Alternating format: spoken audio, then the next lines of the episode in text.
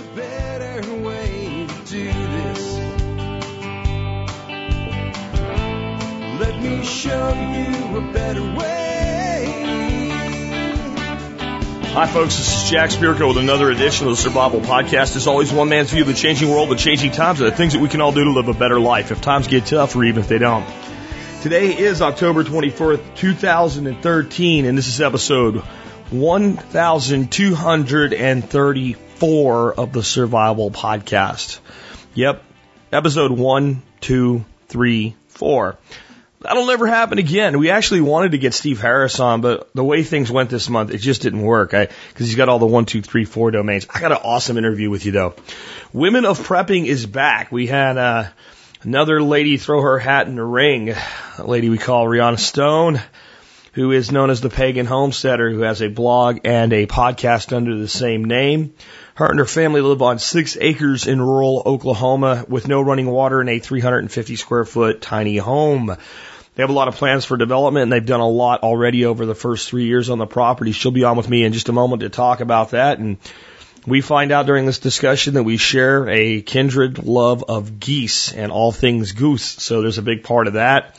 We talk about the threats of tornadoes in the South and the Midwest. We talk about a lot of other really great things and uh, bring that women's view to the thing, uh, to the show.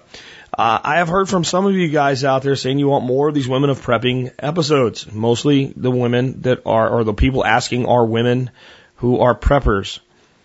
Uh, just a quick note. If you're a woman that's a prepper that wants more women of prepping on the show, how would you get that to happen? You might go to the survivalpodcast.com. You might click on guest and you might come on the show. If you're worried about people knowing who you are, don't worry. Not a single woman that has ever come on this show has ever used her actual name in full on the show, and that's fine. Just saying. Privacy concerns, uh, you know. And by the way, if your name is something like like Lisa Smith or uh, Debbie Reynolds, you probably could use your name because there's about a bazillion of people with that name. Just just saying. Anyway, before we get into the main topic, let's go ahead take care of our sponsors. They do an awful lot to help take care of you. Sponsor of the day number one today is Survival Gear Bags, a sponsor right out of the Survival Podcast community. Kelly John Doe uh, was a member of our forum back when there was like, I don't know, 75 members of the forum, and he has the handle Cart Pusher. And uh, he was in the fulfillment industry, did some group buys for some members of the forum, and then realized, hey, maybe they can make a go at this. Founded Survival Gear Bags. And if you're looking for great bags or great gear to put in them, look no further than survivalgearbags.com. Next up today, Safe Castle Royal the original survival podcast sponsor. When there were no sponsors, there was Safe Castle asking to be one before I was even ready to take any. We built the entire sponsorship program on them. Five years now they've sponsored this show and supported this audience. Everything you need for your prepping you'll find at Safe Castle. The other thing that you'll find with Safe Castle is they have an amazing program, $49 one time for the rest of your life. You get big discounts on everything they sell. They're Discount Buyers Club.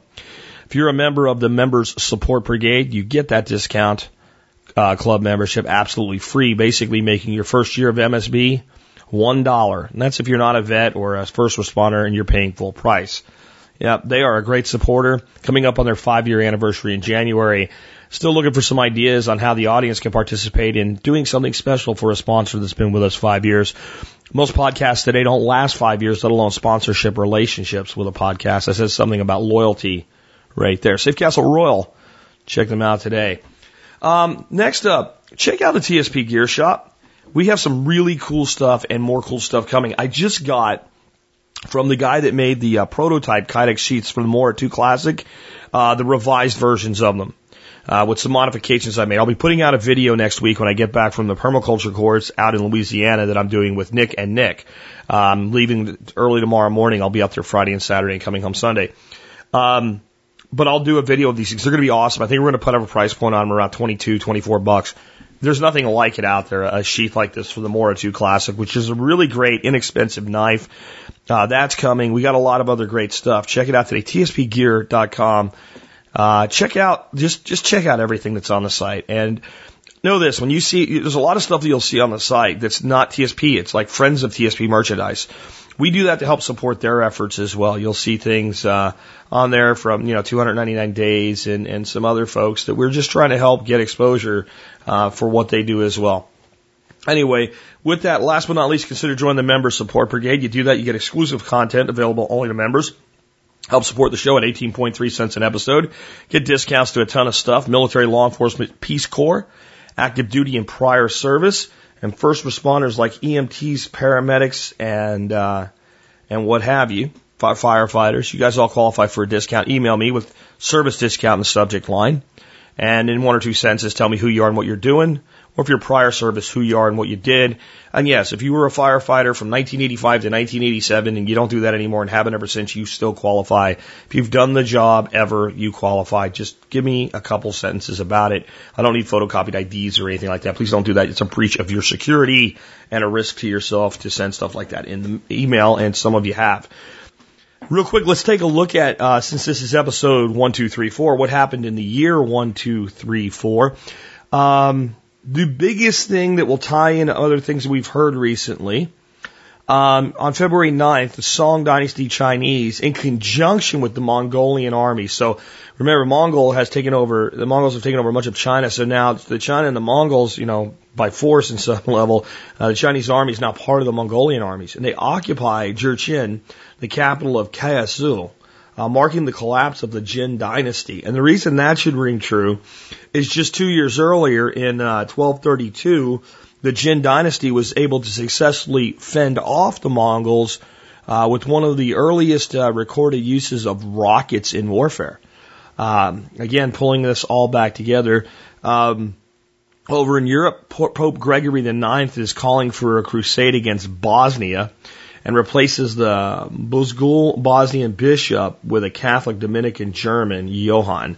Um, another thing you start to see as you, you study history and you look at, you know, uh, Europe, you think about the world wars, uh, the Balkan conflicts, etc., is that it's one of the most war torn places in the world. It's it, it's a place that uh, in many ways, you can see how the, the rises of pacifism and socialism have occurred, where people are just tired of death and destruction. Uh, we're all the way back in the 1200s here, folks, and um, you're seeing uh, crusaders march on Bosnia, let you know, ordered by the Pope. Uh, does that have a lot to do with modern day things in Bosnia? Actually, probably more than you would think probably more than you would think. So again, once once once again, we see the uh, the more things change, uh, the more they stay the same.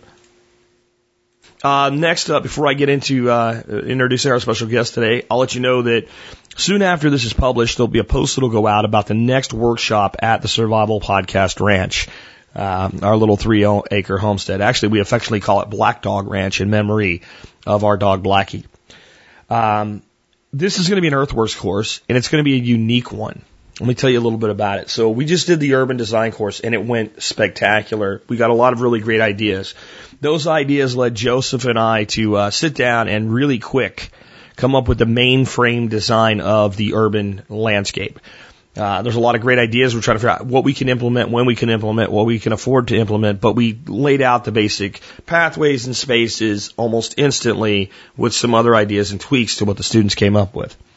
As soon as we did that, it tied directly into our eastern pasture, which will be a mainframe swale design system primarily existing as what you would call a zone four food forest, large scale food forest and forest strips with uh, paddocks in between them of pasture, uh, herbaceous pasture for grazing our animals on. Um, it just so happens that the highest swale that makes sense to put in there actually runs all the way right back to the house up into our urban landscape and allows us then to take roof runoff and push it into the swale and push it about 85 yards uh, that appear to be impossible, but the contour is there so you can. That starts the water moving through the pasture. The second swale lines up to the other side of the same building at about four inches lower and takes the mid swale position. And then there's a really cool, curvy, twisty, gnarly looking swale at the bottom. All in all, over 330 foot of swale that we'll be putting in with an excavator. Uh, what makes this cool is multiple things. Number one, we'll be tying a zone one urban space directly into a zone four food forest space. Something I've never quite seen seamlessly done before. It sounds radical if you know permaculture, but it's not. The next thing that makes it cool is we only have about a foot of soil before we hit rock. So we have to dig shallow swales. We're going to be digging shallow swales and the students that are here will be helping us to shape them because we can't bring in a, you know, a, a flexible wrist excavator, big machine into this area. We're going to bring in about a 9,600 poundish machine to do these swales at about four foot of width and about right at eight to 10 inches of depth. And then the swale mounds will, of course, not be very big, uh, which we want to plant our forest into. So we'll actually be bringing in good quality fill dirt, a mix of compost, topsoil, and lava sand and shaping the mounds somewhat by hand as well. Um, in essence, if you come do this, you'll understand how to do swales on flat, rocky ground, harvest water off of building hard structures, use water catchment tanks overflow to emulate the overflow of a pond when a pond can't be put in, how to use smaller machinery to do mid-size swales, how to use, you know, smart easy manual labor to clean them up and make them function properly, how to improve the pasture between the swales so that it'll be good grazing land.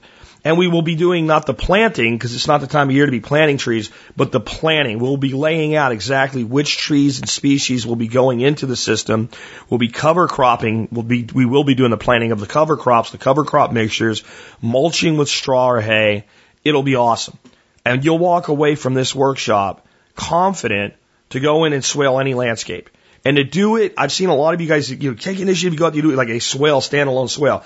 To do it with the sills lined up to act as pathways for vehicles when they have to, so you can get vehicles across your swales, to do it so the swales feed and function into each other, to create not a swale, but a swale based ecosystem in its infancy, and use all of this awesome hard water runoff. The building that we'll be using sheds about 22,000 gallons of water off each side of it every year. Those gallons will now be captured in 2,500 gallon poly tanks and all overflow pushed into these swales. These swales will also integrate with our small aquaculture tank system where we can dump one or 200 gallons of highly nutrientized tank water when we do water exchanges from our tanks. This is probably going to be unlike anything you've ever seen. You'll learn how to use a laser level. We'll have an A-frame level for people that haven't been out here before that want to play with it and learn how to do it. Um, and we'll, you know, we'll have John on our excavator running the excavator and, you know, anybody that really wants to just get a little bit of a feel for an excavator, I'm sure we'll be able to make some time for that. The workshop will be November 21, 22, and 23, the week before Thanksgiving. Um, camping is free on site and we'll be getting a group rate for hotels. So um, I'm pretty excited about being able to bring you this Earthworks course. I've been dallying and dillying around trying to make this work and bring Geoff Lawton out here to do the whole property. I don't know if we'll have Geoff do my West Pasture or not at this point, but when I looked at this design and Joe and I ran some some stakes in the ground and, and took a look at it and considered what we could do, we knew that it had to get done now. It had to be prepared and ready to go and ready to plant in spring. And of course, we'll be doing a workshop in the spring or we'll be doing the actual plantings and you'll be able to come back and see that the system's matured if you choose to come back. Here's the big thing. No more email Jack and say, I want to be on a list. Um, soon after this podcast goes live, there'll be a link in the member support brigade area for people that want to sign up. And for the next week, it is open to MSB members. If there's any spots left after the first week of people signing up, um, then I'll open it up to everybody. And that means still MSB members can still, you know, get it. But I'm going to make that a new MSB benefit. Benefit when we do workshops, MSB gets first crack at it. Um, another thing we're going to do is we're going to actually take a little bit bigger of a deposit this time. It's going to be very expensive to do. Um, we're running this as a break even at best, renting equipment and things like that, and feeding everybody the way that we do. So I'm going to require a $200 deposit so we can offset some of the cost of initially setting up. That's why the deposit will be bigger. Deposits will be refundable um, if I can replace you. So if you sign up, you make a deposit, you can't come, something happens in your life, you tell me and I get another student to take your place, I'll refund your deposit. If I lose the position, if I, if I can't, you know, take somebody else and can't get somebody else because it's too close, then the deposit will be surrendered at 50%. So you'll get a hundred of it back. Um, if I can't replace you, you get a hundred percent back if I can replace you. All right. So cost on this is going to be $425 per student. Uh, people that were here and just paid that for the urban course said they probably couldn't have fed themselves as well and and and, and uh, had as much uh, wonderful adult beverage, etc., uh, for that cost over a three day period. So I do think it's definitely a fair price, and uh, we're going to limit this one to 24 people. 32 people is what we had in the last one is a bit much for us. So uh, we've making some other improvements. I do hope to see some people return, but I also hope to see new people that haven't been here before. It's a special experience. Uh, with that, uh, again, look for a post to come out in uh, within an hour of this podcast going live. And remember, you can go to your MSB, log in, and you'll see a link on the first page, right up by where I put the passcodes for the MSB only videos. Uh, on the very first page when you log in, it'll be in red, bold red. There'll be a link, and you can use that link to reserve your spot. Uh, once the 24 spots are reserved, we're capping it. There'll be no more unless we have a cancellation. Again, uh, MSB members go first. Everybody else, if there's any positions next week, we'll open it up to the rest of you guys. Anyway, with that, let's go ahead and get into the main topic of our show. Let's introduce the awesome, of the cool, Rihanna Stone. Rihanna, welcome to the Survival Podcast. Thanks, Jack. I'm glad to be here. Hey, we're uh, we've got you back on for uh, the next uh, edition of the Women of Prepping series, and I'll say this before we get into your interview to everybody out there. Uh, when I was just at a recent expo, I had like four different women come up to me and say, "Do more Women of Prepping." So, if you guys are out there and you want to be part of the Women of Prepping series, get on the air. I also told those four ladies, "Why don't you come on the air?" And they said, "Oh, I can't." But uh, we're lucky today; we have somebody who will. But uh, before we get into kind of what's going on with you now, how'd you? I, I always like to ask, like, how'd you get there? Like, what is your background? Is your background? Have you grew, did you grow up a homesteader, or did you like have a regular job and then decide to do something else, or go into a part time mode, or did you make a big change, or you know, how, how did you go from uh, wherever you were to where you are now? Well, actually, yeah, I was always very much a city kid. I grew up in a small town uh, in northeast Mississippi, and we currently live in central Oklahoma. And um, I was a city kid, you know, had a TV and games and you know all that stuff. Went to the mall and you know did my parents did not garden even though my parents were children of the depression. We did not have a garden because by the time my mom got married and had kids, she was like, yeah, no, so not doing that anymore. And so we didn't can, we didn't garden, we didn't have, you know, we lived in town, we didn't have any livestock. You know, we had a dog and that was, you know, the extent of animals in our, in our household. And, um, after my husband and I met, and we got married, uh, we actually, and he's a city kid too. He grew up in Oklahoma City, and uh, we just kind of got started. We were becoming more aware of, of environmental issues and uh, problems going on with the environment. And of course, you know, at that, that time, this was probably about oh, probably about 12 years ago or so, 12, 13 years ago, because we've been married for 13 years now. And, um, we were, you know, everybody was going green and you know recycle and all this stuff and so we were like you know we we really weren't happy with the way we were living because we knew we were consuming too much and we wanted to change and so we got started talking about homesteading and maybe doing that at some point in time. And it was the whole you know someday we'll buy some land someday we'll do this we'll do that. And um so over the course of a few years uh we moved a couple of times and um of course then 08 happened and you know had the Great Recession happened and we started learning about peak oil and peak energy and all of these different things. And I finally decided one day I at first I wasn't ready to deal with that so I kind of shoved it away in the back of my head for about a year. and then after about a year I was like, okay, I have to suck it up and learn about this and deal with it because it keeps nagging at me and so I really started learning about it and talking to my husband about it and we both decided, you know what, we've just we've got to take the plunge and uh actually at the time we were living in Texas and we decided we wanted to come back to Oklahoma, so we started looking and found some land. We've got six acres and moved back up here, and so now we've been out here uh, for about three years now. Really? So that's an interesting thing. So um, a lot of times it's like, you know, one half of a couple is dragging the other half. You guys sound like you kind of did this very, very mutually, like you were on the same page um, and slowly came into it together?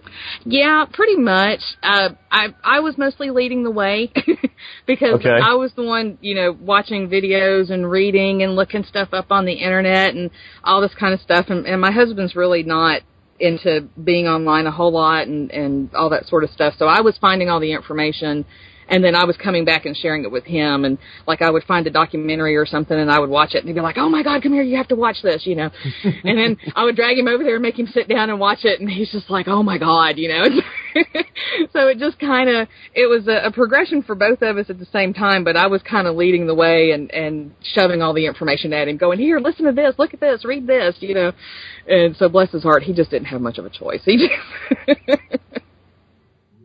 That, that's really cool. Ignore the background noise there. The computer's doing something without my permission. oh, it's fine. Um, anyway, um, so with, with that being said, you know, you kind of already touched on this, but what was the like maybe the final thing that that totally brought you into being like I'm going to do homesteading and make this part of because you I don't think you've like like quit your life and run off and and run a farm like you have a a, a day job still I think if I'm wrong you correct me but like say like this is going to be we're going to integrate this into our lives. Was there like a final tipping point where you just said you know enough of the talk and the consideration and the reasoning we're just freaking doing this? Or did it just kind of you know at some point like just like almost happen without you realizing it?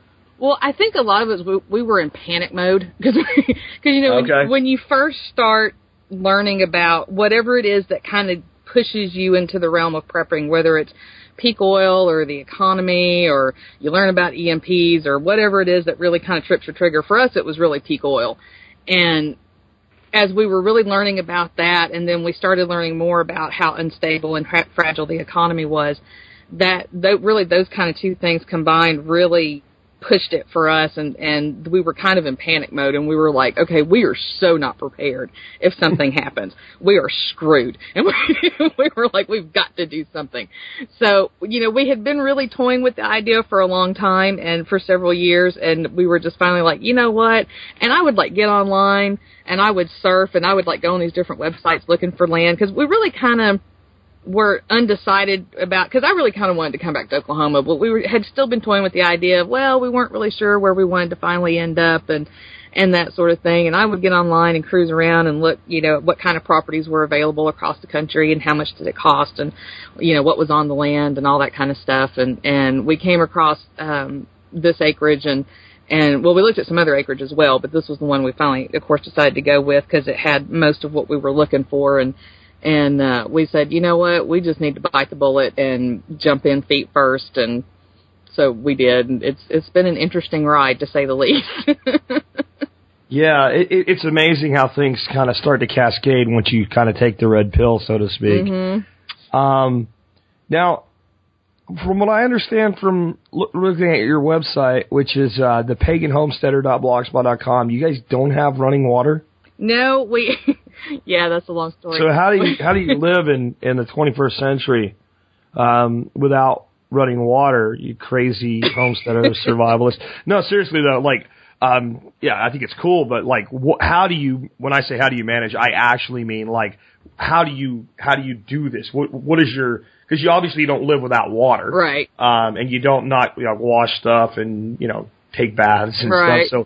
So wh- how do you how do you how do you deal with the situation that you don't have you know uh, good old fashioned pipe coming to the house with unlimited water in it? It's actually not as bad as what most people think. Usually, when most people find out we don't have running water, they're like, "Oh my God, what do you do? I couldn't do that." Blah blah. blah. I'm like, "Eh, you learn to deal with it." But but I I still actually work full time. Um, and actually, my husband and I our roles are reversed. I work full time. He's stay at home dad. We homeschool our kids. Um, when we bought our property, it was it's raw land. I mean, there was absolutely nothing here. There was no structures, no power, no anything. Uh, the only thing that was here was um, actually we bought two lots together to make the the six acres, and so we actually have two wells. There's one at the front of the property and one at the back of the property. So the wells were already here, and a septic system was in place um, on the front half of the property, but that was it. There was nothing else here.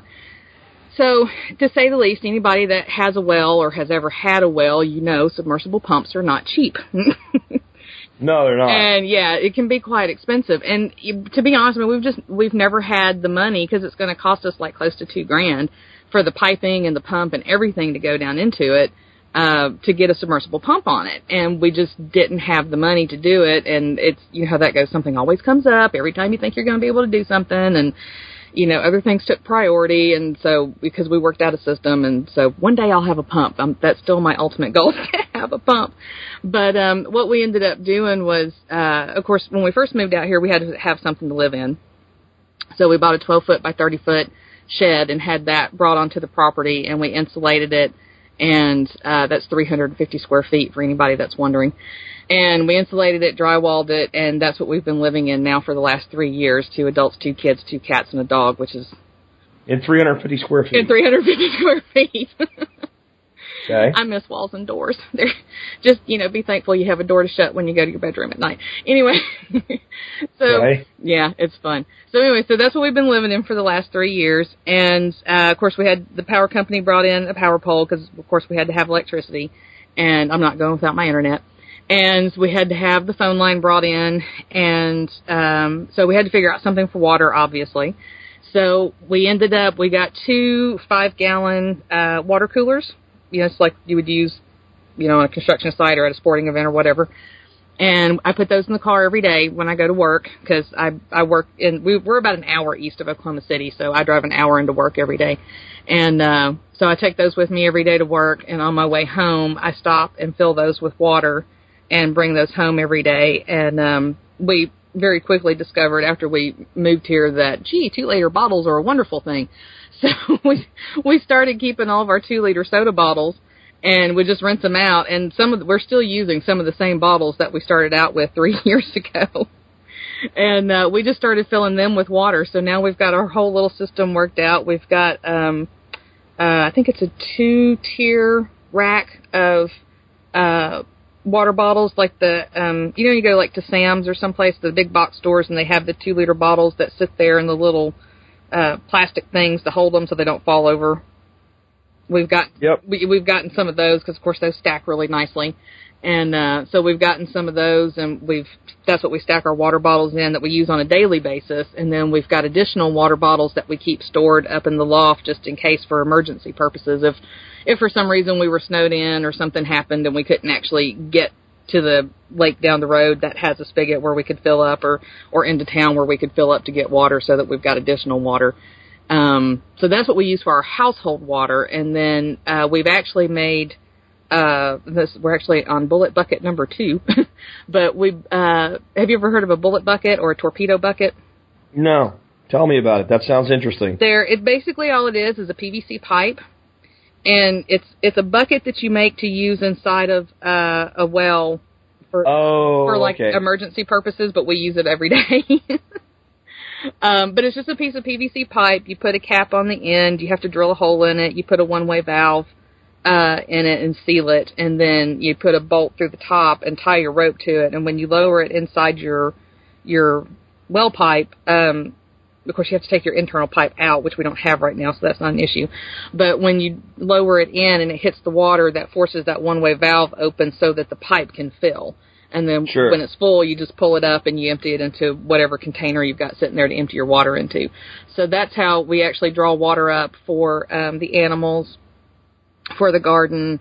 Uh, we actually do our laundry by hand. We use a, a breathable, I think it's called the breathable mobile washer is what it's called. And uh, so he does our laundry. Actually, that's what he's doing now. He's outside doing laundry. Um, but He does our laundry. he does the laundry, that. yeah. As long as it ain't me, I like that. Uh, but he he does the laundry every day, so it doesn't pile up. But we do the laundry by hand, and he that's where we get our wash water from, as we draw it up out of the well, and yeah, that's like it works. but the the shower, I know it's probably going to be your next question, how we work the shower. The shower, what we actually did was, um, you know, those big uh basins that you get like over at the farm supply store, the galvanized Yep. you know, the big, yeah. We got Yep. the biggest one we could find at our local tractor supply store, and that's the shower base. And then we took a tarp and suspended it from uh, the support beams that go across the middle of the shed into the back of the uh, the basin, so that the water will run down into it and not get all over the floor. And then we got a solar shower, like you use for camping Yep. and we put that on a pulley system and we got one of those little uh butterfly deals that you attach like to a wall or something that you would wrap rope around for like a flag or something like that Sure. We've got one of those attached over there by the door because that's what we wrap the rope around. And then, and so every morning, bless his little pea picking heart, he gets up and he fixes my shower for me because we have to heat the water up in a tea kettle. So we've got our whole system worked out. It takes about two tea kettles of water to three two liter bottles of room temperature water in the shower to get it about the right temperature for what I want it because I like my shower hot. Um, Awesome. and so he does that every morning, fills it, lift, raises it up for me, and so then I can take a shower. Wow, wow, that's a, that's a lot of work to take a shower. Um, when you guys might start looking is figuring out how maybe you can get at least during the warm part of the year those little solar showers or something analogous to them, maybe larger like a black tank, uh, with some head pressure up on the roof, and uh, only have to fill them, you know, maybe once every couple of days and let the sun do most of the work. Yeah, we've been kind of talking about maybe doing something like that. Our first summer here, I actually had to take my showers outside every day because we didn't have that system figured out yet. So for That's not a horrible thing in the summer. no, actually, most of the time it was pretty nice, you know, especially when it was really hot. You know, you go out there and take a shower, it felt pretty good. But yeah, Yeah, we're about to put in a 2,500 gallon poly tank for catching water off one of our buildings. And as I looked at it, I'm like, well, if I pull it off the wall about 36 inches, we have like this outdoor shower like for pools that you just plug a hose into. Mm-hmm. And I'm like, that'll fit right back in there. And then like, it's like a little alcove. And if I could put a little wall here and some plants there and all. And I'm like, man, I'd use that myself just, and then I'm thinking, you know, right away, well, if I put a little platform up there and, a, you know, not like you're talking about like a, a pump for a well is expensive, right. but a little submersible that you just use to top off a head pressure tank, you can do that for 50 bucks. Oh yeah, easy. And I'm thinking, yeah, I could rig this whole thing up. And when I have students out here, it would put less pressure on my, uh, on my, you know, my, my, my house, basically. right, exactly. We had some pretty long lines for the shower at this last event. So it's cool. Like what you're getting, as you're telling me all this, I'm just realizing now, like as we start planning all this water catchment on our property, I can actually see getting to a point over time where you rely very little on grid water or in our case, well water mm-hmm. because once you get enough water in place, then like it comes to the point of, well, how much do you really need? Right.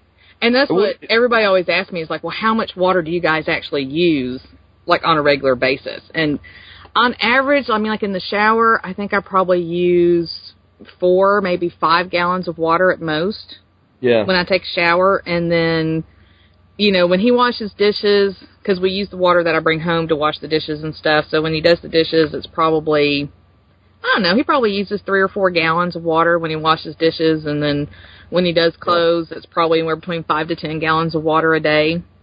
When Yeah, because where most Americans are are dropping uh, five or six gallons of water down the drain just while they wait the wait for it to heat up. Right, exactly. Yeah. I mean, I have to admit, I do that kind of. I usually actually throw a bucket in the uh, in the shower. This is like the low tech way to like conserve water. If you have slab, like I have a slab, and going to a gray water system is going to take some work before we can do that. Right. But like, it, the easy thing is you throw a five gallon bucket in your shower. When your water's warm, you take it out, and then you dump that somewhere it's useful. Mhm. You know, I mean, that for you, that probably still sounds like, yeah, that'd be nice, but, but I mean, really, like, people can start these, you know, they don't. The reason I'm saying this is like, there's people like, man, it's really cool the way they live. I ain't doing it. Right, exactly. Yeah. Right? So I'm thinking like there are ways that people can begin that transition without, you know, living in a 350 foot place. But I would say this, I'm just guessing here, but I bet your family's pretty close with each other. Yeah, it, sometimes we're too close. I want to kill everybody. Yeah. well, that's called a family. yeah, this is true. But I mean, it's in in a lot of ways. I mean, there's some days you know I come home and I'm and I'm kind of like, man, you know, even though this is it's small and it's cramped and and Lord knows we need more space, but there's there's days I'm like, you know, it's it's really kind of nice that the kids are are there and and I can see them and we talk to each other and I know what they're doing and they know what we're doing and we just all pile up on the bed and watch a movie together. Like this weekend was was Halloween movie weekend. You know, this weekend we were watching Halloween movies, and uh, you know the kids are piled up on the bed and the cats are up there and the dog's trying to get up there and I'm like, oh my god, there's too much. But but uh, but no, I mean really overall, I think it's and I think we've always been kind of a close family anyway. But it's it definitely brings you closer not only in physical proximity but in other ways too because you don't have a choice but to interact with each other. You know, you can ignore each other to some extent. You know, the kids will be back there playing on their bed and uh, watching cartoons on the computer or you know whatever, and we're up here doing our thing, and on the other end, and but you know still I have to do is turn around, look at them, and yell at them, and you know if they're fighting or something, tell to basically up, always you know? in the same room. Yeah, I mean we're always in the same room unless I'm gone or they're outside doing something. We are always in the same room. My mom It probably does encourage outside activity, though. Oh, not as much as you think. I have to pry. Really? Oh God, I have to pry them outside. I mean, they're like you need to build them a treehouse or something. yeah. Well, and there's times now, like when it's really, really hot, because I mean, and you know how hot it gets in this part. Ah, yeah, that's that's different. You know, when it's really, really hot outside, I don't push them to go out. But like this time of year when it's nice, I'm like, take your butts outside, go outside Yeah. and play, and they'll go outside and play. And and they're like most kids, though they get in that thing where during the middle of the day when it's nice and you want them to go out, they don't want to go out. They want to sit in here and watch games or play games and watch cartoons or whatever. But then you know about six o'clock in the evening when it's going to get dark in an hour and a half, Then they want to go out. then they're ready to go outside and play for three hours, and you're like, Man, I understand that when I was a kid, nighttime was the time, you know. oh yeah. Um, but like, you know, I understand the heat because like, you know, we're planning on one of our outbuildings to be more like a guest quarters for students. And Dorothy goes, well, what are we going to do in the summer because it's going to be hot in there? I'm like, I don't do workshops in the summer. right. I just ain't doing it. I mean, it's just too hot. Yeah. Um, this is the time of year to live in the South. This is where everybody starts freezing, and we're just like, yeah, this is why we Mhm. live here. Well, and if you're But what like, do you do with all this? Like, so, we, like, when you drink water, obviously, Right. you're drinking it. But uh, when you have like dishes and laundry and um, showers, are you figuring out ways to maybe harness this water and put it to use for irrigation? Or Yeah, ultimately we want to set up a gray water system. Okay, Um, right now, what we've been doing is, uh, like, of course, after I take a shower, um, you know, my husband takes the the shower water and he'll take it outside and, and dump it, usually on some plants or something we've got growing nearby, um, so that we're not wasting it. You know, we're using it somewhere. Uh, the laundry water, I think. I'm not sure what he does with the laundry water, to be honest. he may just throw it out. I don't know. so most of the time, I'm not here. but now the dishwater, be, and it's so funny because our we've been letting our chickens free range. They have a, a coop and a pen. Not that they stay in it, but they've mostly been free ranging because the the fence got messed up, and so we've just let them free range for the most part for several months. And they figured out that when he throws the dishwater out, that there's chunks of food in it from that has come off of the dishes, and they go running over there as soon as they see him come out with that pan, and they're all pecking through it trying to find whatever they can out of it. So it's it's not really going to waste because they're over there looking for stuff, and and then the dogs go over there and they're looking for stuff, and it's just yeah, it's kind of fun. yeah, it's uh, it's amazing what animals bring to your life. They're a lot of work, but they end up being worth it.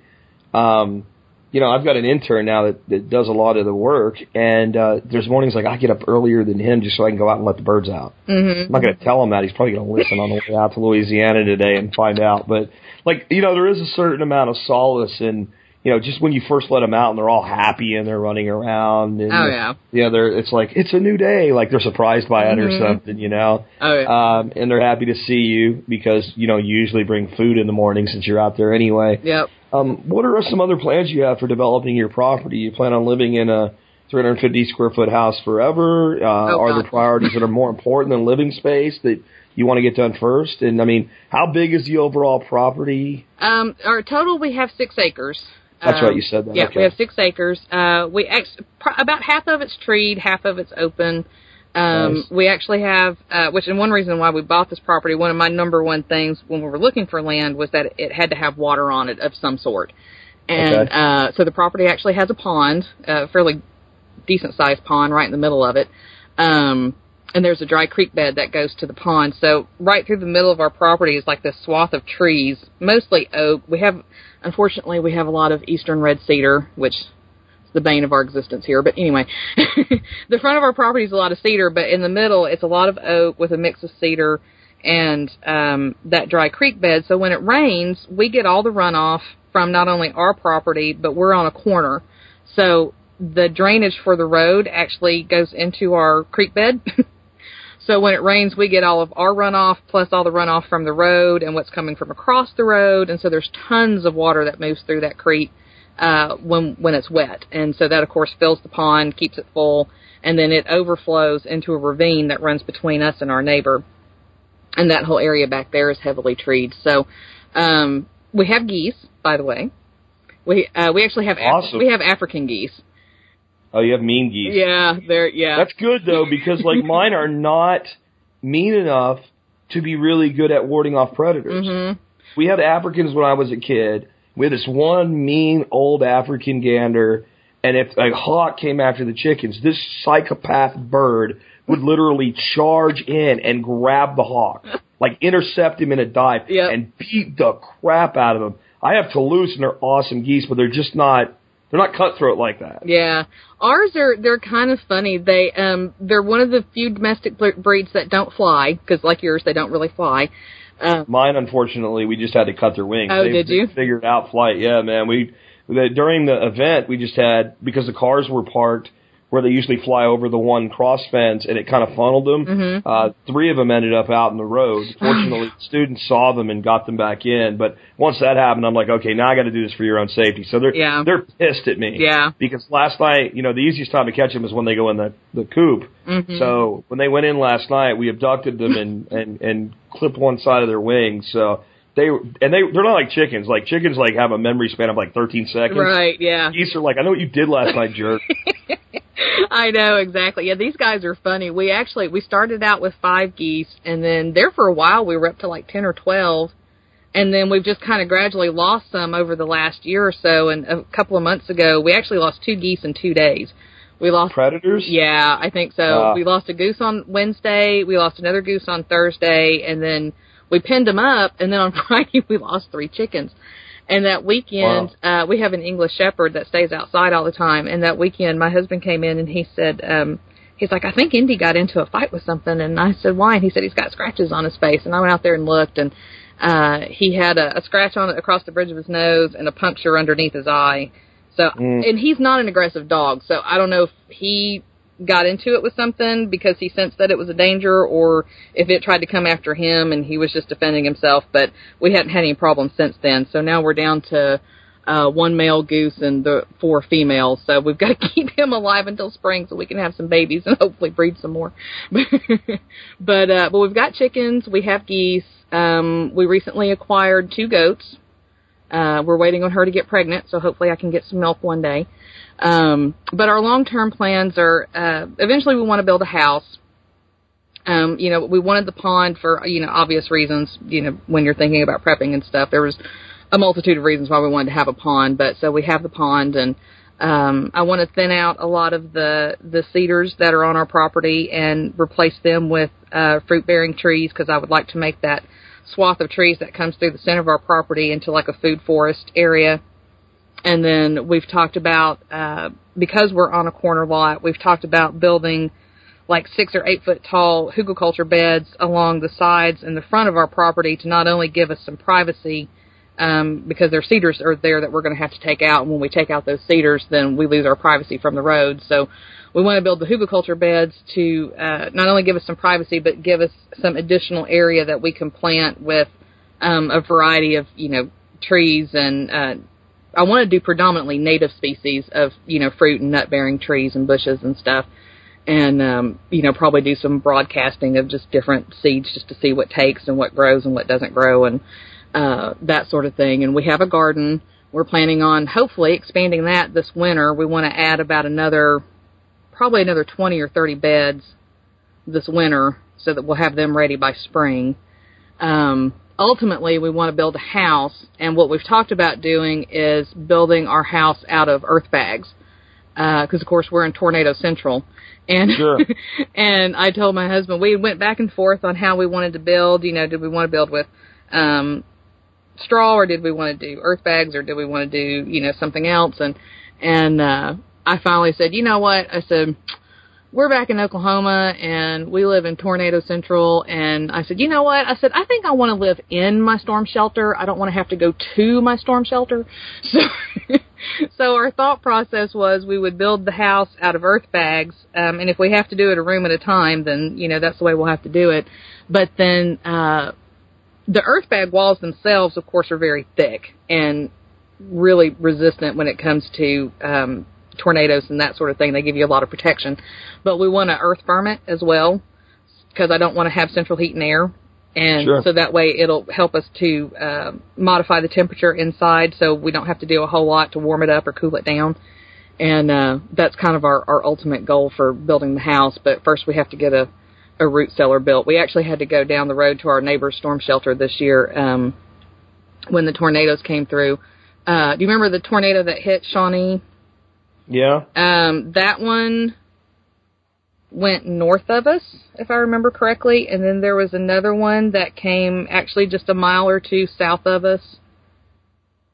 And then there was uh there was another one that came close, but it kind of veered off and went a little more further south. But yeah, we had a couple of close calls this year, and I was kind of like, yeah. People that don't live in the South or the Midwest, that even that live in places where they occasionally get a tornado or two, I don't think really have an appreciation for how big of a focus it is. Yeah. Uh, for those of us that do, specifically from about the end of March to the middle of July, that is like it happens other times, but that is like often when we'll be, you know, dodging and worrying about one every week or every other week. Mm-hmm. Uh, and it, it does wear on you. Yeah, and this year was Um, just crazy. I mean, I had never seen because I mean I grew up in the South and we had tornadoes down there, but granted it's not like it is here. And we lived here for eight, or I lived here for eight years before we moved away, and my husband's lived here all of his life, and even he was like, I've never seen a storm season like this. Yeah, and it was weird because it, there was like this area like where you're at and into Kansas mm-hmm. where there was a very high frequency of tornadoes this year.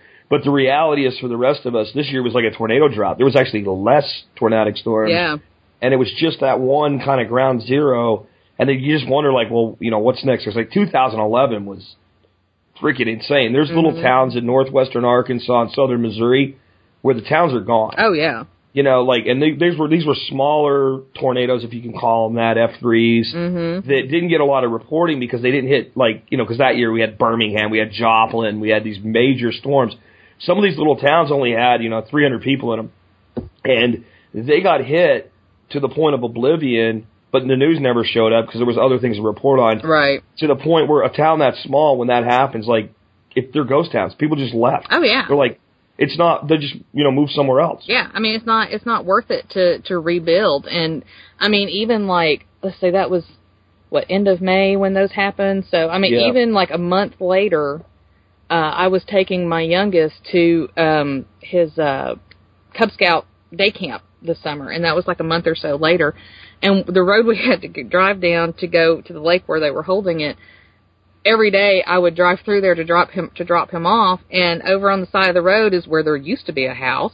Mm. And but the people were still there. They had like a couple of campers out there and they had tents and stuff set up. But I mean, you could tell they were still very much in a distressed situation because Sure. you know, they were still trying to pull stuff out of the wreckage and you know, they really didn't have much to live in and they hadn't even thought about getting to the point of being able to clean all the debris out and everything. And it and people don't realize how long it took just for the cleanup. I mean, the cleanup and more they finally finished it, I don't know, probably like a couple of months ago.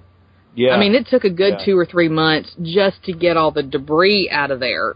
So that Yeah, I mean, you take a week to get it. access paths Oh yeah, just to get access pads in, and then people don't get it. Like when there's that much debris, you can't just put it somewhere. hmm Like you got to get it out of there. So then you have to start organizing trucks, and then you got to figure out well where does it go. right. And I mean, I I don't. I mean, the the first time I ever saw ground zero of a massive tornado was I think it was 2011, and Dorothy and I drove down to Florida for a vacation, and we drove right through Birmingham. Mm-hmm. And the only thing I could think we drove through it was about a mile wide swath, and both sides of the highway were wiped out. And this was months after the storm. And the only thing that kept going through my head, I, I don't know how old you are, but I grew up in the early '80s, and there was a two-part like mini series that came on network TV back then when everybody was worried about nuclear war, called The Day After. Oh, I think I do And, remember and that. I was right back to being a little kid, seeing that for the first time and realizing that could happen. Mhm. And that was the only thing in my head that I could compare the devastation to that I had ever seen depicted anywhere. Oh yeah. And it's you know when after the tornadoes happened, everybody talked about you know Oklahoma strong and and you know, all that those little phrases that came out of all that. And really, for those of us that live here, we're all kind of like, yeah, we're Oklahoma strong. But then again, this is just kind of the way it is here. I mean, Yeah. because I actually got kind of irritated. I went off. I actually recorded a podcast one day in the car, and I was going off on the mass media. I was ticked off. Gee, going off in the car recording a podcast. I've never heard of that before. I know, right? I got the idea. But um, I was just going off one day about the mass media being here because, of course, you have all this media that floods in because this is such a big event, and it's all the feel good stories and oh, look at how these people are triumphing and blah blah blah. And I'm like, you know what? Get out of my state. This is what we do. We pick up, we help each other, we rebuild, and we move forward. Don't sit there and criticize how we live. Don't sit there and ask why the kids were were in school that day. Why didn't you take them out of school if you knew there were tornadoes? Because it's Oklahoma and it's spring. That's why. Because if we did that, our our children would not go to school. See, this is what I try to explain to people, like because they compare it to like a hurricane. Mm-hmm. A hurricane, you look at it, you have a pretty good idea it's coming, four or five days in advance warning notice, and it doesn't happen all the time. Right. In the South, we're going to have tornadic storms on a weekly basis for three months out of the year. Right. The only way to get out of the way of that completely is to leave for like for a quarter of the year. Just, just leave. Mm-hmm. Yeah. And then you're still not guaranteed, but at least you're out of the the hot zone. I I, I don't want to go too much on more on the tornadoes because I've got other stuff I want to ask you about, but I, I do want to go back to your choice of housing. I think it's an excellent choice to go with earth bags. Um, I think there's a ton of people out there that have seen the magical earth ship. Mm-hmm. And they go, I want one, and tires are free, and whatever. And That's a I'm, lot of work. I'm telling you, filling earth bags is a lot of work. mm-hmm. I'm telling you, pounding a tire is a lot more work. Yeah. a lot more work. And I, I think it's probably one of the, if you want to do an earth contact structure that can withstand the types of things we've just been talking about, um, and you want climate control and things like that to be part of it, I think earth bags are one of the most underutilized and best options for people, especially people like you that are willing to say, okay, well, our first piece might be 300 feet, and then we'll add on, and then we'll add on because it, um, it lends itself to that. You you build it pretty much round, and then you go, okay, I want another room, and you just leave a door somewhere, and then you just build another one, and then you just so you can slowly expand, and you can create livable space pretty quickly. Mm-hmm. And well, and with the whole tornado thing, the season that happened this year, with it being so bad, it's really brought to the forefront for a lot of people. Um, not only to think about their tornado preparedness, like as far as having a storm shelter and that sort of thing, because there's, of course, there's still a really big push uh, right now in Oklahoma City for the schools to have storm shelters because there's just not enough in the schools for the the kids, and that's been a really big issue. But it's but even for like a couple of months after the storms, there was still a lot of talk about. Um, and they don't talk it, they don't call it a bug out bag, but you know, having some type of of bag or container that you've got stuff in that you can grab and go if you need to and and you know knowing your safe place to go and knowing your routes to get there and and I mean of course they're talking about preparedness they're talking about you know having a bug out bag knowing what you're going to do when the time comes uh you knowing where to go all that kind of stuff cuz I mean we definitely used our bug out bags when we had to go to the our neighbor's shelter. You know we grabbed our bags we uh, put a few more things in there that we needed and because we had enough forewarning, the storm started far enough away from us that when we knew where they were coming to, you know, which direction they were headed, I mean, we were throwing stuff in the car. We were grabbing the ammo boxes and the guns and the, anything that was of value and throwing it in the car and taking it with us just in case the worst happened. But, you know, we already had that mindset of, we know we've got to be able to go at a moment's notice. And You know, with your with your earth bag construction, won't it be nice when they say get to your safe area, and that pretty much means yeah. my house. Mhm. I mean, I, I think that you know I've tried to look at different ways that we could do a, a tornado safe room because my house was built in '79, and I'm not going to tear down a house and build a new house just because there's certain things about it I don't like, um, and I can't do the you know conventional. Uh, dig a hole and drop in a, a shelter Right. thing because I have a slab of ocean bed underneath my house, uh, which is good for the foundation, but not for digging holes. And more and more, I just think, you know, it'd be great if I created a little earth bag structure Mm-hmm. and used it as a guest house, an intern house, a student house, Right. and a, move over, we're coming in house whenever there's that type of a threat. Yeah, and actually we've talked about uh not only building our our house out out of earth bags, but and this may sound a little crazy, but taking earth bags and building because one day we're going to have to have a barn. We don't have a barn yet, um, but like building a barn out of earth bags and kind of doing the same thing with it, maybe earth shelter it and that sort of thing, and build other animal, um, you know, like maybe build a chicken coop out of earth bags and a, a uh, oh, what am I, what's the word I'm looking for? A shelter for the goats out of earth bags and and that sort of thing. Because I told my husband, uh, especially after this year, I said, you know, I said we've got way too much money invested in these animals to lose them to a stupid tornado. I said I would feel a little bit better having at least a barn or something that's built out of earth bags. So that way, if we know that there's bad weather like that coming, we can move them in there and shut the doors and know that they'll be pretty much safe and will stand a much better chance in there than they would, you know, being outside or you know in a, a wooden structure or something like that. Because I mean, when you start talking about livestock, you start talking about a lot of money. You do talk about a lot of money, and even if some of them are meant to be uh, eventually used for food, you do have a certain amount of attachment to them and their well-being as well. I think it's hard for some people to understand that, that like, you know, you really have, you know, like, I had some, I had a couple of my uh, meat chickens that were injured, Mm-hmm. and you know, I was just as concerned about their injuries as I was about my layers, even though their eventual plan, because while they're under my care, I mean, that's you know, it's kind of the only. I, I guess some people would get that and some people wouldn't, but I think anybody that's ever, um, you know, lived this way would. Right. And well, that's the thing. I mean, like with our hens, which right now we don't have any meat birds that we plan on eating, but you know, of course, we want our birds for for egg production. Well, if we lose them, yeah, we can get more chickens, we can get more chicks, but then you're looking at at least another minimum five or six months before they're going to start laying eggs again.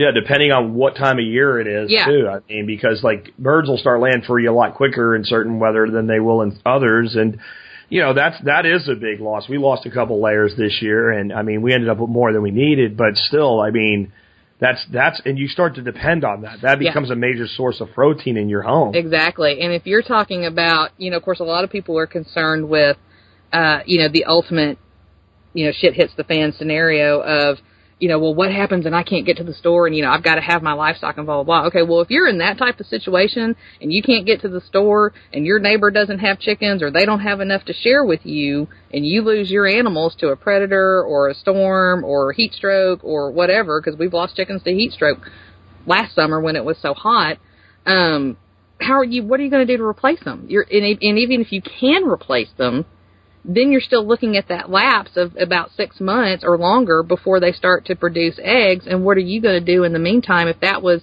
like you said, a major protein source for you? So you've got Yeah. to you got to kind of think because that's kind of where our reasoning has gone is is not just the protection of our animals for just the protection of their lives, but but a protection of an investment and a protection of our preps because I mean they're part of our preps. That's one reason why we're doing what we're doing. Sure, and I mean, there's the other side of it. Like, let's say nothing big happens, you still are at a point now where, like, I don't know about you, but I don't want anything to do with an egg from Albertsons anymore, yeah, no, right? I mean, th- there's a quality level of like, and I also have like relationships that are kind of like egg based now mm-hmm. because like we produce more eggs than we can use, right? so I have neighbors that I'm giving eggs to and things like that, and and and I'm not saying they're not going to be my friend anymore if I, uh, you know, if I if I don't have an egg for them today, but it, it is, you know, if something were to go wrong, it's part of you know my value to the community now that I have that, Right. and that creates reciprocatory uh, uh, value as well. So like it's it's an integral part of our lives in good times and bad now. Right. And well, one day when our goat has babies, which Lord only knows when that's going to be, but anyway, whenever she has babies, um, and we can start getting milk from her, uh, you know, I've had several people, you know, that I work with and stuff. Oh, I'd love to have some goat's milk, and you know, blah blah. And of course, I'm sure some of my neighbors would too.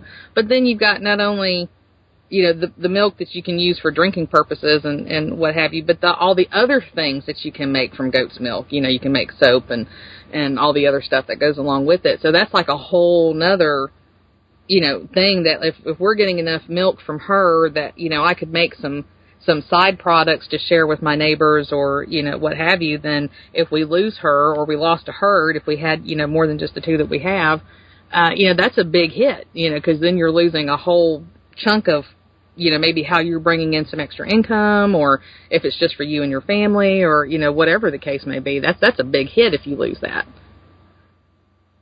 Yeah, absolutely. Um, I, I another thing, kind of in in that line of thought, is the income. I mean, I know quite a few people that are making a very good income on eggs.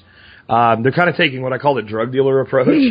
you know, the people that they they know that they're like, I'm going to just give them to my neighbor. I'm not going to sell them to my neighbor. Uh, of course, to me, it's not a, an income source, and I'm not dedicated enough to make it. But what they're doing is they're giving people a dozen or a half dozen eggs for free Right. and saying, "Hey, give these things a try," and and we sell them for four or five dollars a dozen, and they almost instantly end up with more customers than they can take. mm-hmm. Um, I know people that are expanding their flocks just to do this that are making, you know, they're not going to get rich, but I mean, I know people making several hundred dollars a week selling eggs, Right. right. and I mean that's yeah, you lose that. Now you're in a totally different world. Mm-hmm. And that you know, and that extra hundred, hun- two hundred dollars a week, whatever it is that they're making, I mean, sometimes that makes a huge difference. Yeah. Well, if it's if it's hundred fifty dollars a week, uh, that's six hundred a month. You know, that's a significant uh, amount of money. It, for some people, it's a house payment. For some people, it's a big piece of a house payment. Right. That, that's a, that's a significant um, a, a loss. Mm-hmm. Um, and I think people that maybe don't have like that extra source of income, maybe don't realize like you, you that's the same as income at your job to you once you've started to build your life around it. And it would be just like me coming to you and go, I'm just going to give you a six hundred dollar a month pay cut. Right. You know that hurts. Yeah. Exactly. Because I mean, because you come to depend on that. I mean, you know, you're going to have that extra money there, so that's you know, extra stuff you can buy, you know, for your food preps, or that's uh, a piece of equipment you may want, or that's money towards your rent or your land payment, Your or infrastructure that you're building on your property, and you, you know, like I have a plan. that Certain things are going to be done by certain times, and those are income dependent. hmm Exactly, and that's well, and of course that's been part of our our issue is I'm the only one that works, so we're dependent on my income, and we haven't really been able to get up any additional income streams yet to to help supplement you know what I make, and which I mean, okay, we get we get by okay, but we don't have the extra money we would like to have to accomplish all the things that we would like to accomplish because I would like to have a whole lot more done at this point than what we've been able to accomplish. But it, you know we we decided when we moved out here that we knew it was going to be hard. We knew we were going to be doing it from the ground up and it was going to take a while for us to get to where we want to be. So you know there's days I get really frustrated and I get mad and, and I fuss about it a lot and then you know I just have to take a deep breath and say okay you knew what you were getting into. Just suck it up and deal with it and keep moving forward and doing what you can. And, you know, even if it's little steps, you know, we're trying to take more steps forward every, every year to get more things done. And, you know, cause like last year we didn't have the goats. So now we've added the goats and, uh, you know, we're talking about maybe adding turkeys next year and, um, because Lord knows I'm not keeping them for pets; those will be dinner. And But they'll also be the best form of grasshopper control you'll ever own. oh yeah, the grasshoppers. Those things are this year. grasshopper vacuums. Oh man, they were killing me this year on grasshoppers. I'm looking at my chickens, going, "What are you doing? Go eat." Really, mine were like, mine were like by July they didn't even want feed. I All they were eating was grasshoppers, and I mean, they, they were hilarious. oh They were yeah. I well everywhere. all summer they've been foraging because my husband's like, okay, you know, like there's way too much stuff for you to eat. I'm not giving you any feed. they didn't like it very much, but they went out and foraged. They trust me, they're plenty fat right now. But um, but even even though, and I know that helped to hold down on how many grasshoppers and crickets and stuff we we had, but there were still tons of them. I came, I kept coming home one day, and my grapevines were start finally starting to produce this year, and because we bought them the first summer that we were out here, and they were finally starting to put out some grapes this year, and then the weather started turning hot and they dried up, and a few weeks later, I'm coming home and I look at them and I'm like, hmm, I think there were more leaves on those this morning. They're eating the leaves. Yeah, they were eating the leaves, and gradually the leaves were starting to disappear. And I'm like, I'm going to kill these things. and so, I mean, the plants are fine. They've they've still got some leaves on them, and they'll come back next year. But I was like, I was not very happy. I lost my grapes. Yeah, you you end up, you know, the chickens are an asset, but they have to be a managed asset. yeah, You know, they, they there's a lot of things we're doing right now where we're just uh, fencing the chickens out and actually, you know, planting like micro food forests and things like that. Mhm. And the chickens can get everywhere except to them. Right. So it's it's easier to create these little islands and fence the chickens out than to try to completely control the chickens. Mm-hmm. But what we're doing with that is we're putting like big Rubbermaid bins right outside of those little fenced in areas, filling that with water, and then the geese do what they do in there, All right. right? And then we dump that, so we're watering and fertilizing these little microforests until they get up to where they can handle the birds. And I have to fill that thing with water anyway. Right. Right. It's not like it's extra work. Like it just, it, I just move them every time I fill one. I just move it to a new area, and that way everything's getting fertilized and watered. Mm-hmm. And it's you, you got to manage stuff into your system like that, or they will. They'll defoliate stuff, especially geese. My wife was all happy. She got this great big aloe vera plant. She had it planted, and she set it on the porch. Oh no. And geese got up on the porch, man. and They ate all of it, but one little piece. Oh no. And I know Ben, Ben lost, Ben Falk, I mean, the whole system is designed. He did geese the first time this year, and that he didn't get enough control of them, and they wiped out his winter squash. Oh wow. Uh, yeah, our geese really haven't been too bad about going into the garden. It's the chickens have been the biggest issue for us, trying to keep them out of areas that we don't want them in. But um, the the geese are kind of funny when they wait till they start laying eggs. By the way, goose eggs are really good for anybody who's never had a goose egg.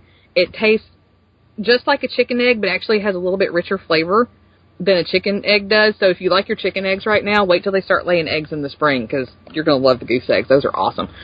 But um, our our geese are so funny because the the door to the chicken coop we just leave it open during the day so the hens can go in and out and go lay their eggs and do whatever they're going to do. And it never fails. Every year, one of our geese decides that the chicken coop is her house, and that is where she is supposed to lay her eggs. And don't ask me how she fits her fat butt in, into that nesting box. she gets in there because we've got a couple of those uh, milk crates to use Yeah. for nesting boxes, and they're sitting like really down low. And don't ask me how, but she gets in that thing and she will squeeze her butt into that nesting box. And then all of a sudden you hear all this squawking. And the goose is mad because the chickens are in there, and the chickens are mad because she's in their box, and that's where they want to lay their eggs. And so then you have this whole little drama going on of trying to get the goose out. And so my husband goes in there, and picks her up, and takes her out, and then she's mad because he t- he took her out, and it's just oh, it's hysterical. And the chickens get over there, and they're like, "See, this is my box, and I'm going to sit here and lay my eggs." And so it, it gets quite humorous during the spring when the geese are, are in their breeding season and they're laying eggs, and of course the hens are laying eggs, and it's just oh god, it's funny. Are, are you when you when you have that? Are you letting them brood out at all, or are you taking their eggs and? We've tried um, because they do. The, our chickens are funny. Our chickens don't want to sit on their eggs. They look. Sure. They look at the eggs and they're like, okay, and then they walk off. they're like, I ain't interested. So the chicken eggs, um, usually we'll start collecting them and, and put them in an incubator and, and try to incubate those. And but the goose eggs, the geese actually they'll designate one goose, and usually it's the lowest female in the hierarchy to sit on the eggs. Okay, she becomes sit sit girl. Right. She becomes, you know, little mama. She has to go sit. And so she'll go in their pen and she makes her little nest and it's all nice and pretty and round and she gets her eggs in there and, and she'll sit on them. Um, but we've never, and we let her keep some and we take some and we let her keep some because she hasn't been successful yet in hatching any of them. And I don't know if it's because, because we kind of watch her to see what she's doing and, and sometimes she'll sit on them consistently and then sometimes she doesn't.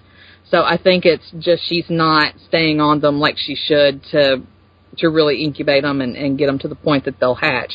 So we've actually had more luck incubating them ourselves and hatching them than letting her do it. But we we let her keep some because we keep hoping maybe she'll hatch some out and you know. That that was kind of my plan though initially anyway was to basically steal them and give them back. Mhm. Um, my other plan though is from my experience with losing geese that if I designate some to be meat geese, Mhm. that I'm not going to leave them with their flock. Um, you call out a few chickens, and the next day the chickens are like, "Cool, Right. whatever, that's all right, man. I don't care. It wasn't me." Right. Like, geese get upset. Yeah, they they do. They they know when somebody's missing. Um, and for anybody who's never really been around a flock of geese, they they travel in a pack all the time. They always stay together. They don't like to be separated. If you see one goose by itself, then something's wrong. Somehow they got Yeah. separated, and you'll hear them squawking at each other, trying to find each other. Mine usually is the one that's better at flying than the rest has flown over, Mm-hmm. and she's freaking out. Yeah. and the other four are freaking out. We just had a thing where one flew over, got into it with our dog Charlie. Charlie pulled a bunch of feathers out of her back. He really hurt her, but they had a pretty good battle. She got all freaked out, ran in the goo- the the chicken slash goose house and hid. And when when Joe let the other four out, they went for blood. Mhm. And he that dog's never been afraid of those geese. They've attacked him, hissed at it, bit him. He doesn't care. When that happened and the four came at him, he ran to the door. And Joe said it was the only time he's ever heard that dog whine. Wow. And all he wanted was in the house. And they were like that for like a day. And they didn't stop doing it. They were like out for blood, period. Mhm. But like his fear wore off. Mhm. Right. So once his fear wore off, their their anger abated because he wouldn't run away anymore. Right. Um, but he said he said they were like what he said as soon as he opened the thing to let her back in, the four of them just came out like a gang, Mhm. and they were. He said they were. He said if they would have had knives, they would have used them. Well, and yeah, and what what we've had to do with ours is um, we've actually introduced the goslings back to the adults, but it's, for us it's been a little different because with chickens, the best way we we have found to introduce new chickens into the flock is to put them in the coop at night. That's what we do. And because then, you know, because like you said, I mean, chickens have a very short memory. When they wake up their morning in the morning, they're like, "Oh, there's new people. Okay, great, whatever." you must know. have been here all along. Right, you must I have been here know. all along. So we'll just go on about our merry way. But geese are kind of different. The first time we were trying to introduce the goslings to the to the flock, we were kind of watching them. We would put them in a box outside or, or in a big uh, round this big round bucket that like horse feed comes in, and we would put them outside to, for one to kind of get them used to being outside, and to two to let to kind of see how the geese reacted to them being out there because we were afraid that they would kill them because we actually Sure. we actually did lose one gosling. We took her after it hatched and it was ready to it was all fluffed out and ready to go outside. We took it out to um to the goose that was still sitting and her and one of the other females started fighting over it and they accidentally killed it. So so we decided, okay, no more of that. We're not going to do that again. So we would take them out in, in a container and let the geese kind of, you know, they'll they'll hear them and they'll come over there and they'll stick in their heads in and you know they have to turn their little head sideways because the way their eyes are positioned, and they look down at them and they're you know and they know that these are babies and that they're supposed to have them and then they get kind of frustrated because they can't get to them, but we kind of watch them to see who's got the best parental instincts, which ones are coming over there trying to be protective and which ones are trying to be the parents and we figured out pretty quick that it was um our lead goose, the the male that's the only male we have left now, and his mate. They were wanting to take the babies.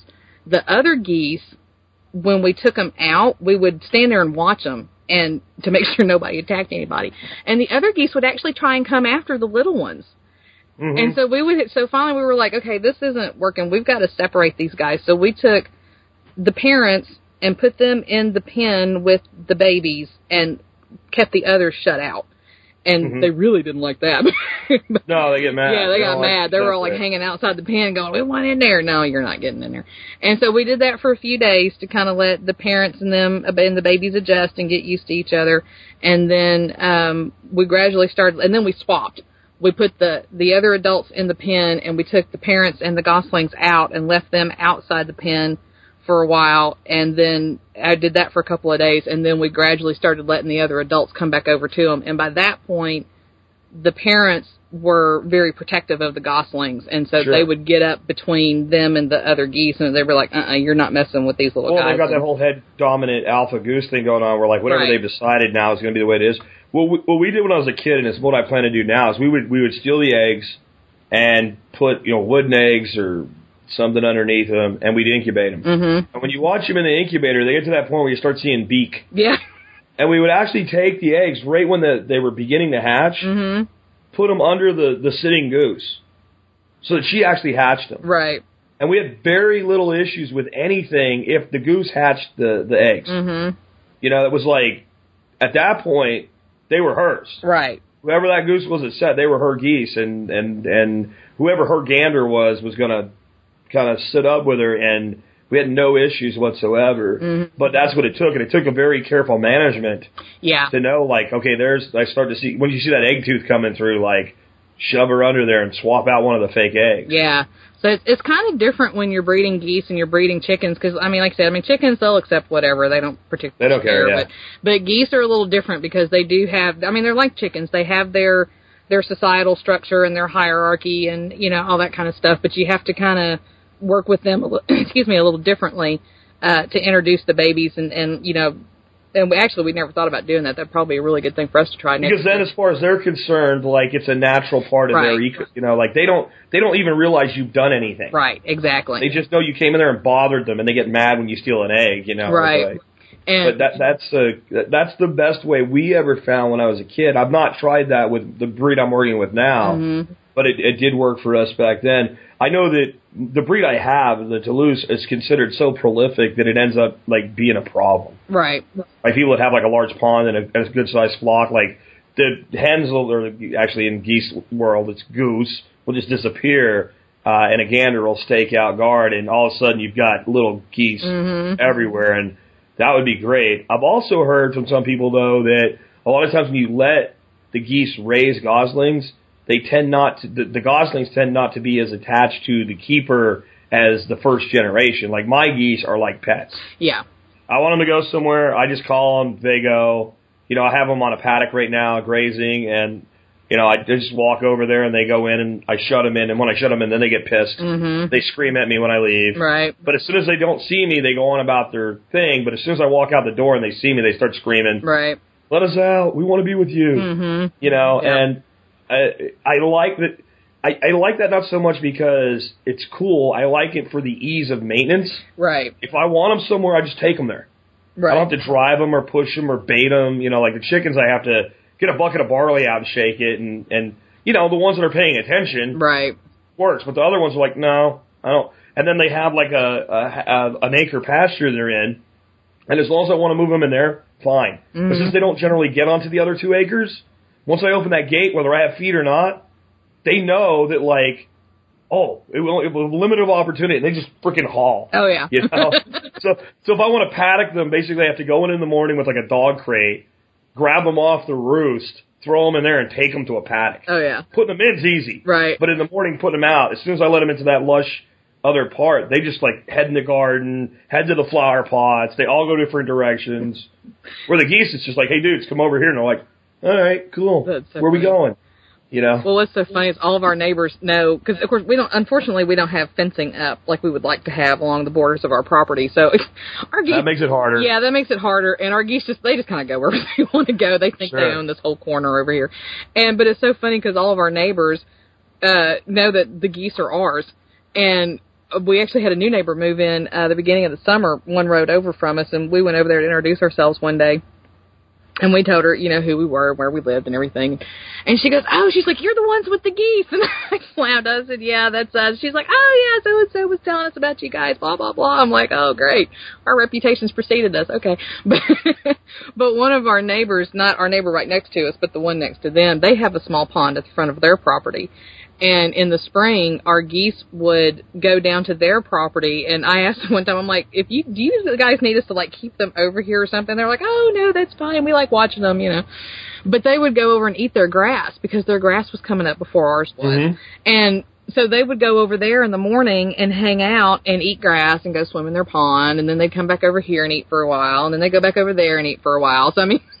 So they they get their whole little routine worked out. You know, they they have certain areas they like to go at certain points during the day, and uh, you know, this time of year they're not going back to the pond as much. During the summer, it's when it's really hot, they stay back on the pond a whole lot. So it's you know they're they're really pretty intelligent birds. I mean, they they figure things out. They kind of you know they know who you are and and uh, all that kind of stuff. And And they don't like strangers. yeah, they they don't. I don't think they like us very much either. But besides the fact that we feed them, I mean, Yeah.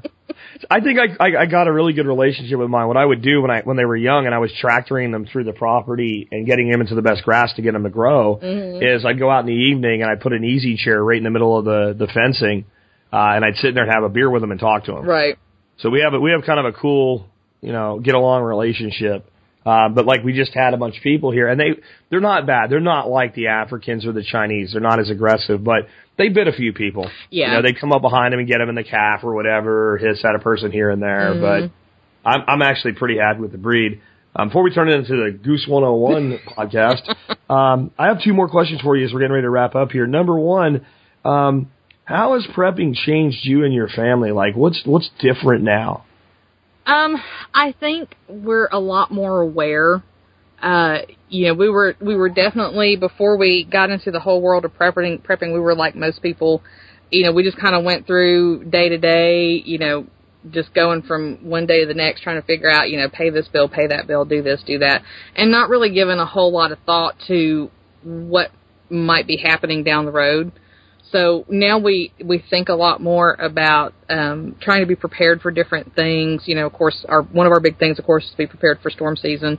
Uh, but you know, to you know, we feel our our big thing that we try to we think we're trying to prepare for is an economic collapse. We feel like that's the most likely. Um, Sadly, I agree. yeah, that that's going to be the most likely scenario of of a bad situation for this country is that we're going to have an economic collapse.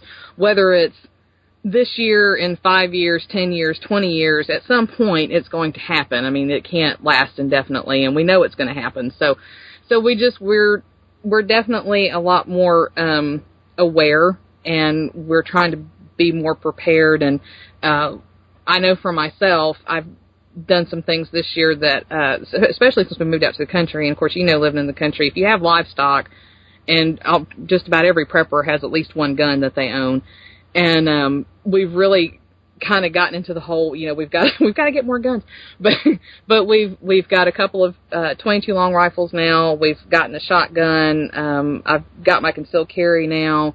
Uh, I found an all women's gun club, so I've I decided that I had to learn more, and so that's been one of the big things for for us is learning more about guns and how to handle them and how to clean them and how to take care of them and how to you know properly shoot and all that kind of stuff. And so we've been trying to teach the kids that. But one of the big things I've seen with the kids is, and I know this is probably an issue for a lot of parents, is how much do you let your kids know? Sure. And of course, living in such tight quarters, it's kind of hard to hide things. Sure. Especially when there's bad stuff going on in the world, like with all this mess we just had with the the shutdown and the debt ceiling and and all that stuff.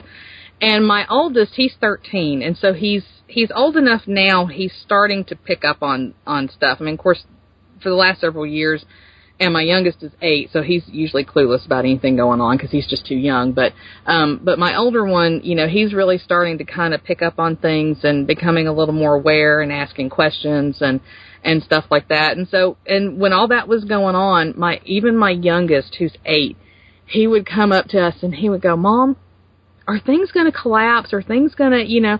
And I would have to sit down and explain to them what was going on and try and break it down in terms that they could understand and say, well, we don't know what's going to happen. We think this might happen. That's why we're trying to get some things together and we're trying to be prepared, but we just don't know for sure. So, but it doesn't seem to have like freaked them out or like scared them. They're not having nightmares or anything like that. But when they hear us talking, they know there's something going on. And so now they're becoming more aware and they're starting to understand more because they're starting to come back to us and go, okay, what's going on?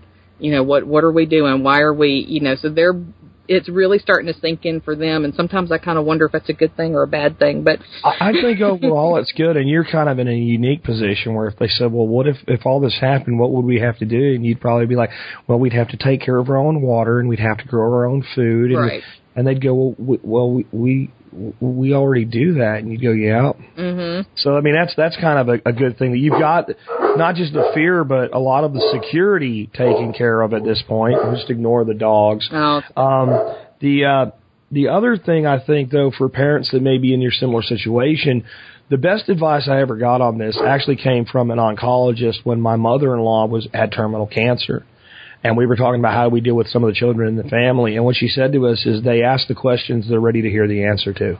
right And that was one of those things that, like, you know, at the time I had no idea it would ever pertain to things like this, but uh, I never forgot it. And to this day, that's that's kind of my viewpoint is that you, you know, kids hear things, they know things, and they compartmentalize and they decide, well, I actually am ready for this, and they they don't know they're doing that, but they do. And when they ask, you you be as honest with them as the question uh, would indicate, and with their with their age and their tolerance, and you know your kids better than anybody else. Mm-hmm. But but pretty much what they ask, they're ready to hear. yeah exactly and and you know we've got both of our kids in scouts the youngest one is cub scouts and the older one is is in boy scouts and that was one reason why we put them in scouts was scouting is very preparedness minded it's you know you're trying to teach them skills and you know that's the scout motto be prepared and so that's that's kind of helped us too some as far as kind of getting the preparedness thing across to the kids because when we first moved out out here, they were kind of like, "Why on God's green earth are you putting us out here in the middle of nowhere?"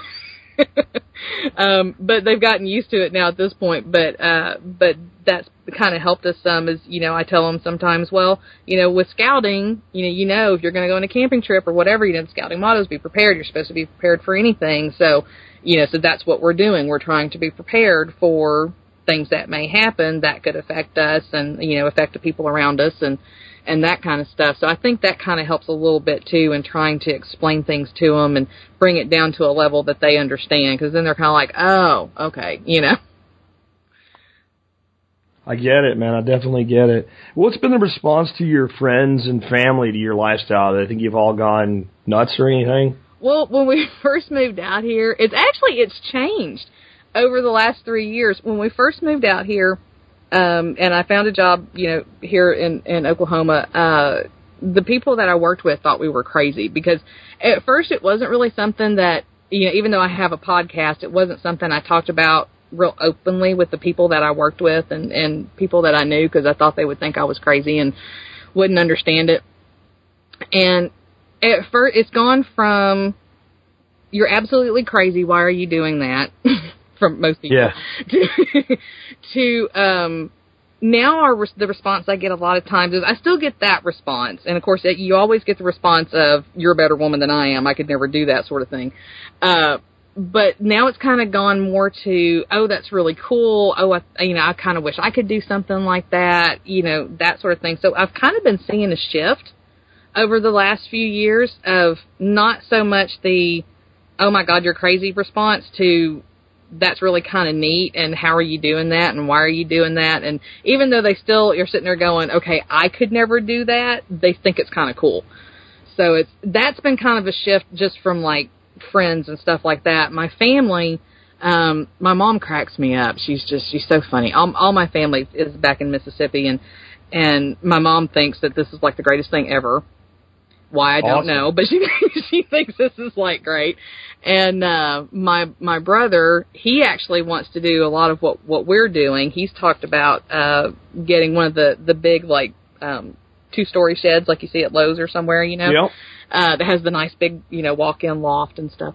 Um he's actually talked about getting one of those, but he can't convince his wife to do that. So they're they're not quite there yet. Uh and then my sisters, um my oldest sister, I I don't think she quite gets everything that we're doing, but she's I think she thinks we're a little bit crazy, but she's kind of like, okay, you're my sister, so I love you anyway. And and then my other sister, um, she actually is getting more into the prepper mindset. Uh, she start actually how she started out was um, her and, and her girlfriend started getting into guns and shooting and and all that kind of stuff, and uh, I can't remember how there was she saw something one day or she was looking something up. I think it was because of the ammo shortage at the beginning of the year. And then that because she was looking for ammo and stuff, she started running across these prepper sites and then that kind of started leading her to some other stuff. So she's kind of started down the prepper path, but I don't think she's quite there yet. But Gotcha. you know, for the most part, I I think most of my family thinks it's kind of neat, but then again, they think we're kind of crazy too. But that's okay. Everybody in my family's crazy, so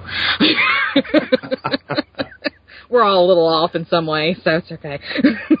So, last question for you. Um, and I try to do this with all, especially the the women of prepping series, and and yet I haven't yet to have a woman that's been um, sold on this, you know, by her husband that had to be brought over. Seems like everybody that's volunteered to do this has has come there on their own, and so- many most cases actually drug the husband in. Where it seems like you guys went mutual. But if you could, for me, try to put yourself in a position before you were doing all this. Um, and not like your husband saying, I think we should go live in a 350 foot square foot shed and do all this homesteading, but just before you were really aware of the dangers, if, if your husband had figured this out without you, um, is there anything you could have said that maybe would have made it more likely that you would have like at least took a look at it? Like, is there a certain approach that you would advise the the, the standard American male who's all testosterone and we're doing this because I said so? you know, to to maybe the, to a softer approach or a an opening approach or a way that that maybe would have reached you when you weren't quite there on your own yet. I think for most of us, um, if you're trying to persuade persuade somebody to do something, I think the easiest way to get there is how does it benefit them? How does it help them? So I think if my husband had come to this first and he was trying to bring me on board, if he were to come at it from the approach of, you know, presenting a, um, you know, maybe a, not necessarily a scenario, but, uh, I, you know, I think I've heard other people talk about this before too. You know, where you just kind of start putting some things aside. You know, you put you put aside some extra food and some extra water and some flashlights and some batteries and you know all these different things, and then something happens, and it's like, oh well, I can take care of that because I have this, and then it's it's that actual you know visual of you were prepared for this situation because you did this, and I I think that approach of when you can introduce it to somebody in a way of this is how it's going to benefit you because we're always all you know everybody's concerned about ourselves you know we we are we are our number one concern. So when you can present it to somebody of this is the benefits you're going to get out of it and this is how it's going to make your life better then that's probably i think the easier way to to try and get somebody on board because that's probably what would have worked for me knowing how i think um if my husband was to was to be the one to come at it first and and was trying to get me on board because then I would be more likely to go, well, well, maybe we should do, you know, this or maybe we should do that because that would be beneficial for us as a family or for me or, you know, that sort of thing. I, I think that's very accurate. And I think because mainly when people start talking about this, the first thing they start talking about is what you can't do anymore. Mhm. The first thing you hear is what you're giving up. right. And that's not usually a great, I mean, you've never heard anybody sell something, uh, by saying, and to do this, you'll have to suffer. right? I mean, that's not like, yeah, could you see a late night infomercial? Hi, ladies and gentlemen, I'm about to in- introduce you to the greatest product in the world, but the first thing you'll have to do is give up three things you love. Right. Then you can call our operators. Like, that wouldn't sell really well. Right, exactly. Awesome. So, um, you mentioned a couple times that you have a blog and a podcast. You want to tell everybody about those two? And I'll make sure I have links in the show notes for everybody as well. yeah, the uh, the blog is uh, thepaganhomesteader.blogspot.com. Um, and actually, I don't blog on it as much as I should, but uh, the I have entries on there from back in 2010, which is when we first moved out here. So if you go back and you look from the beginning, you'll find um, a lot of entries in there about things that we've done uh, with pictures and stuff that we've done. Um, probably one of my favorite blog entries on there is uh, when we had Thanksgiving for the first time and how we had to cook our turkey. Oh, awesome. I, I, awesome. I called that the Great Turkey Experiment of 2010. It was Turkey experiment of 2010. well, I didn't have an oven. I had to come up with a way to cook the turkey. So you know, and Cool. And don't tell anybody how. You guys are going to have to go to her blog yeah, you're gonna have to go to the blog and find out. It's in the 2010 section. And then you have, because I'm sure people enjoyed hearing you today. If they want to hear you more, you don't podcast a, a lot either, but you do, infre- you know, intermittently, I guess is the word. Um, you got a podcast as well. Yeah, um, the podcast is called The Pagan Homesteader, and it's on iTunes and uh, it's on Podbean. If you don't use uh, iTunes, it's uh, thepaganhomesteader.podbean.com. Um, so you can go there to listen to the show or get the RSS feed, or you can, of course, download it from iTunes. And if you just want to look for me on Facebook, uh, there's a fan page on Facebook uh, for the Pagan Homesteader, and it's got a little logo of a chicken and it says TPH on it. Um, and that's the, the fan page. I actually do a lot of uh, posting on Facebook of different articles that I come across that are related to homesteading or prepping, and um, you know sometimes I make comments and stuff on there. So I've actually I'm actually a lot more on Facebook than what I've been able to podcast lately. But I think I've got I think I have almost 60 episodes out now, so there's plenty you can go back to listen to when you're not listening to to Jack's show. So Okay, cool, man. Well, I'll definitely make sure, like I said, that I have uh, links in today's show notes. And uh, Rihanna, thank you for being with us today. no problem. I appreciate you having me on. And folks, with that, this has been Jack Spirko today, along with Rihanna Stone, helping you figure out how to live that better life if times get tough, or even if they don't.